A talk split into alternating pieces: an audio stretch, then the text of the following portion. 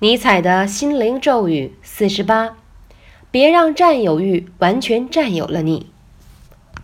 占有欲并非十恶不赦之物，占有欲能催人工作赚钱，人们靠着金钱过上衣足饭饱的日子，还能获得自由与自立。人用钱并无大碍，可占有欲一旦过了度，就会开始奴役人类。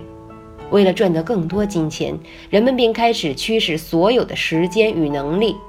占有欲不会给你任何喘息的机会。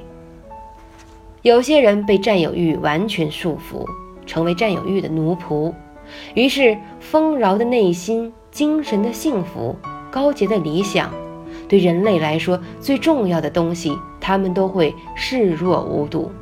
最终，他们便开始会成为只。